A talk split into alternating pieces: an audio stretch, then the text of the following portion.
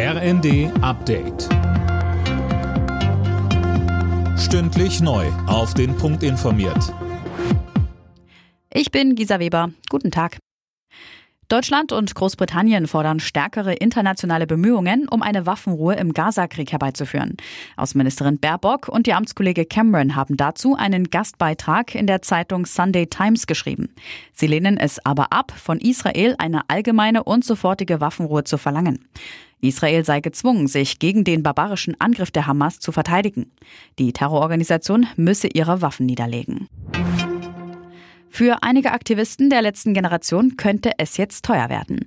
Eurowings fordert stellvertretend für alle Lufthansa-Töchter Schadenersatz in Höhe von 740.000 Euro. Das berichtet die Bild am Sonntag. Grund sind Störaktionen, bei denen der Betrieb verschiedener Flughäfen lahmgelegt wurde. Wer eine Förderung für ein E-Auto beantragen will, muss sich beeilen. Heute ist der letzte Tag. Nur noch bis Mitternacht können Anträge für den Umweltbonus gestellt werden. Fabian Hoffmann, Kritik kommt vom ADAC. Das abrupte Ende der Förderung kommt viel zu früh, heißt es vom Verkehrsclub. Einer Sprecherin zufolge gibt es in Deutschland aktuell nur drei Autos, die überhaupt unter 30.000 Euro kosten. Zu hoffen sei nun, dass die Hersteller das Angebot an günstigeren Fahrzeugen erhöhen. Eigentlich sollte der Kauf von E-Autos bis Ende kommenden Jahres finanziell unterstützt werden. Aufgrund der aktuellen Haushaltskrise endet die Maßnahme nun allerdings vorzeitig. Papst Franziskus feiert heute Geburtstag. Er wird 87 Jahre alt. Zuletzt hatte der Papst immer wieder mit gesundheitlichen Problemen zu kämpfen.